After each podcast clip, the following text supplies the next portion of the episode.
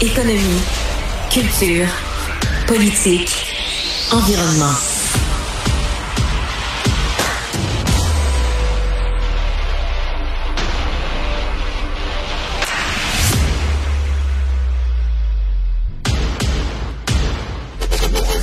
Votre premier contact avec l'actualité. Déterminé, enraciné, ancré. Philippe Vincent Foisy. Mercredi 14 juin, bienvenue à Cube. J'espère que vous allez bien. J'espère que vous allez passer une belle journée. Plusieurs personnes qui avaient été évacuées. Il y a des bonnes nouvelles qui s'en viennent. On l'a dit pour pas mal tout le monde. Il risque d'y avoir un retour à la maison bientôt avec la pluie des derniers jours.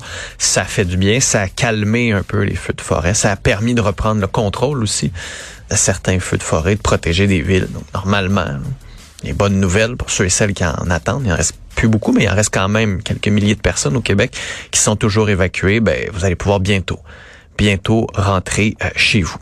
Sinon, ben, pour les fans de hockey, ça s'est terminé hier. La Coupe Stanley. Les Golden Knights de Vegas qui ne voulaient pas, mais pas du tout que les Panthers de la Floride remontent dans cette série-là, ont mis un terme à la dernière série de la Coupe Stanley, 9-3. 9-3 comme dernier match de la Coupe Stanley. C'est comme la première fois qu'une équipe d'expansion remporte la Coupe si rapidement. Chapeau. Quand même souligner. Surtout souligner que Marchessault a la main sur Connie Smythe, donc meilleur joueur. C'est quand même assez impressionnant de savoir que c'est un des Québécois, un de nos Québécois, puis mettre la main sur ce trophée-là. Alors, euh, sincèrement, on salue et on salue euh, quand même les Golden Knights qui vont euh, amener la coupe dans le désert. C'est un peu plate. Pour moi, il y a trois Québécois qui vont pouvoir nous faire la tournée, notamment notre Jonathan Marcheseau. Sinon, dans les journaux aujourd'hui, on parle de quelques affaires ici et là, notamment dans le Journal de Montréal, une une sur un Québécois qui est allé à l'étranger se faire opérer et qui le regrette amèrement. Pas de la chirurgie plastique dans ce cas-là, on parle d'une chirurgie qui était nécessaire pour des maux de dos, n'arrivait pas à se faire opérer dans le réseau québécois. Trop long, trop compliqué, pas assez lourd comme cas et donc après des semaines, des mois, des années de souffrance, c'est tourné vers Cuba.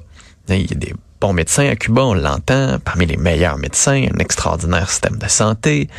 On décide de payer 18 000 dollars pour aller se faire opérer.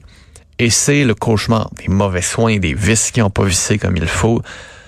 Un méchant bordel qui lui a coûté une fortune. Le médecin n'était pas là. Tout un cauchemar. Le seul avantage, c'est quand il est revenu ici, a pu se faire prendre en charge par le système parce que là, c'était vraiment, vraiment problématique. Finalement, ça a bien été ici. Ce moment est en train de récupérer. Il fait une sortie pour dire n'y allez pas, ne vous laissez pas tenter. Ça montre un enjeu avec notre système. S'il avait pu aller au privé ici, fort probablement qu'il aurait été. Au privé à l'étranger, puis après ça, parce qu'il a pris cette décision-là, vient encombrer le réseau public parce que le réseau public à la base n'est pas capable de donner ses soins. On n'est pas assez loin dans les besoins, dans la liste d'attente, qu'on règle les dossiers les plus urgents, les plus prioritaires, mais qu'il y a plein de monde pour qui c'est prioritaire, c'est urgent pour eux, c'est leur qualité de vie qui en dépend. Mais aux yeux du système, c'est pas assez prioritaire. Mais qu'est-ce qu'on fait avec ces gens-là? Le réseau privé, normalement, devrait aider, devrait être là pour ça. Là, en ce moment, on s'est retrouvé à payer deux fois. Lui a payé, puis après ça, les contribuables ont payé pour le soigner à nouveau. Alors que si on l'avait soigné du premier coup, il n'y aurait pas eu ça. Il aurait pu éviter de perdre de l'argent. Ça avait pu aller au privé ici.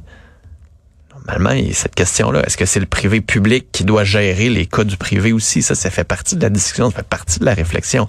À l'étranger, c'est plus compliqué, mais ici, il va falloir aussi se poser ces questions-là. Je pense quand même que c'est un avertissement assez important qui est envoyé à ceux et celles qui pourraient avoir envie de se faire soigner ailleurs. Sinon, autre dossier sur les problèmes liés à la machine bureaucratique. Cette fois-ci, c'est à Ottawa. Ce sont les visas de touristes. on parle de congrès, on parle de du fait qu'on veut recevoir du monde, l'économie recommence à marcher après la pandémie, puis là on reçoit des gens, puis on veut des gens d'un peu partout dans le monde pour qu'ils puissent venir ici. Il y avait, il y avait ça, je pense, c'était une journaliste du Devoir qui soulignait que les pompiers sud-africains, par exemple, ont eu des visas assez rapidement pour venir combattre les incendies, mais S'il avait fallu attendre le processus régulier, ça aurait pris près d'un an avant de leur octroyer des visas parce que c'est super long. On le voit en Afrique francophone aussi, très, très long. La presse a des chiffres, là, euh, notamment le temps d'attente pour un visa du Burundi, par exemple, 537 jours. Au Vietnam, 112 jours. Comment ça se fait qu'il y a des disparités aussi importantes? Moi, ça se fait surtout que c'est l'Afrique francophone qui semble le plus affectée par ces visas et ces délais de visa. De réponse. Ce qu'on nous dit du côté de l'immigration Canada, c'est qu'on a peur que ces gens-là prennent des visas pour venir dans un congrès, pour venir dans un festival, puis après ça, demande l'asile une fois arrivé ici. On comprend cette crainte. C'est pour ça qu'on demande des gros dossiers. Mais en même temps, il y a une grosse disparité de traitement. C'est un méchant gros problème. Est-ce que c'est vraiment un fléau aussi important, les demandes irrégulières de gens qui viennent ici avec des visas de touristes pendant des congrès, pendant les festivals? Ça arrive. Quand on regarde ce qui a été fait avec le chemin Roxham pendant des années, tu te dis, ben, peut-être qu'on met les efforts pas nécessairement aux bons endroits. C'est peut-être pas nécessairement le plus gros des fléaux. Surtout si ça fait en sorte qu'à un moment donné, les gens disent hey, nous, Montréal, on va arrêter de faire des congrès là, c'est trop compliqué. La moitié de notre monde peut pas venir à cause des visas notamment. La ministre Christine Fréchette va mettre la pression sur le gouvernement. Elle était hier avec la Chambre de commerce du Montréal métropolitain. Michel Leblanc, lui, qui avait un autre message aussi pour dire, ouais, euh, parlez donc en français aux commerçants la loi 96, il y a beaucoup moins d'inquiétude qu'à l'époque. Mais il faut aussi que les clients fassent un effort. Si vous êtes un client, vous allez dans un magasin, vous savez que la personne parle anglais un peu, des programmes d'accompagnement pour aider ces gens-là à apprendre le français. Vous leur parlez en anglais, il y a personne qui va apprendre rien ici. Alors que si vous leur parlez français, vous envoyez le message que c'est important le français, vous aidez ces gens-là aussi à apprendre le français, puis vous les aidez à être francisés, à avoir des services en français si tout le monde leur parle en français, ça va être plus facile pour ces gens-là après ça de parler français. Donc, on a un effort, nous aussi, à faire. oui, le gouvernement met des lois, oui, on peut se plaindre, mais il faut faire cet effort-là. Il est important, cet effort-là, si on veut avoir un peu plus de français un peu partout. Sinon, durant la fin de semaine, tout de suite, faites attention sur les routes. Ça va être le bordel dans la grande région de Montréal. juste mercredi. Et déjà, on nous avertit qu'avec le Grand Prix, à partir de vendredi, il y a le Franco aussi, il y a le Festival Mural.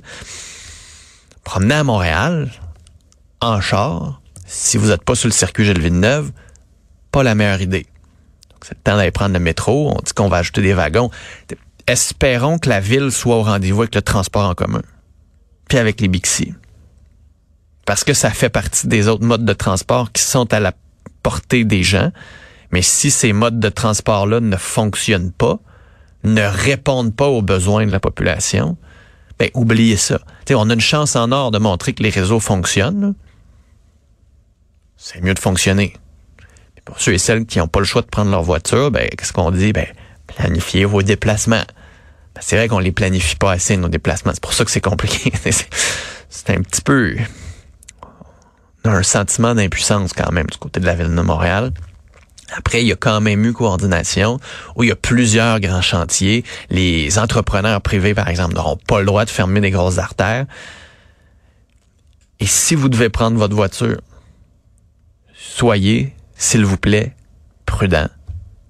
Prenez le temps. Ça va être long. Soyez patient. Mettez-vous de la musique de spa, je sais pas quoi. Apportez-vous un café. Faites attention. C'est dangereux. On l'a vu avec le nombre de piétons qui sont morts. Il va y avoir du monde partout. Il va y avoir des touristes. Il va y avoir des enfants. Il va y avoir du monde qui vont vouloir traverser les rues sans regarder. Faites, s'il vous plaît, attention. Et là, c'est le moment de l'année, un des beaux moments de l'année où on fait le palmarès des meilleurs noms.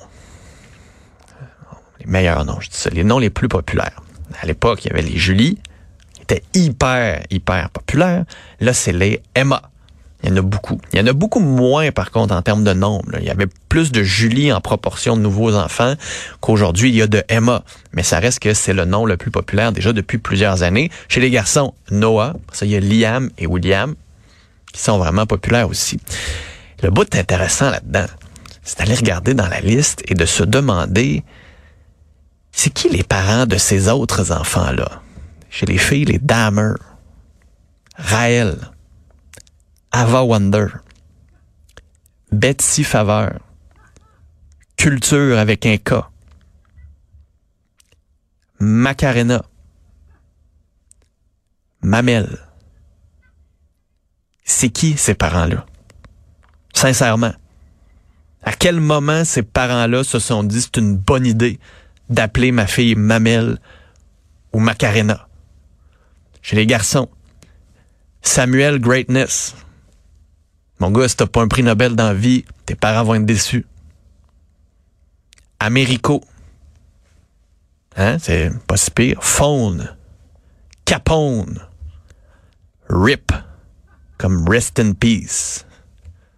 Mon enfant vient de naître. Repose en paix. C'est comme vous n'allez pas dormir, je sais, mais vous n'allez pas vous reposer non plus. Ça sera peut-être pas la paix non plus. Chez les filles aussi, Steven Junior. Steven Junior pour une fille.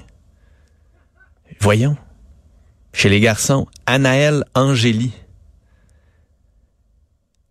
Il y a comme vraiment beaucoup de créativité au Québec chez les noms. C'est vraiment hallucinant. Puis après ça, c'est sans compter les l'écriture de noms créatives. Le titre Thomas, au lieu de faire comme T-H-O-M-A-S, on a du T-O-M-M-A.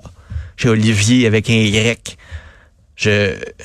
vous le savez, même s'il est écrit différemment, on prononce le nom Olivier quand même.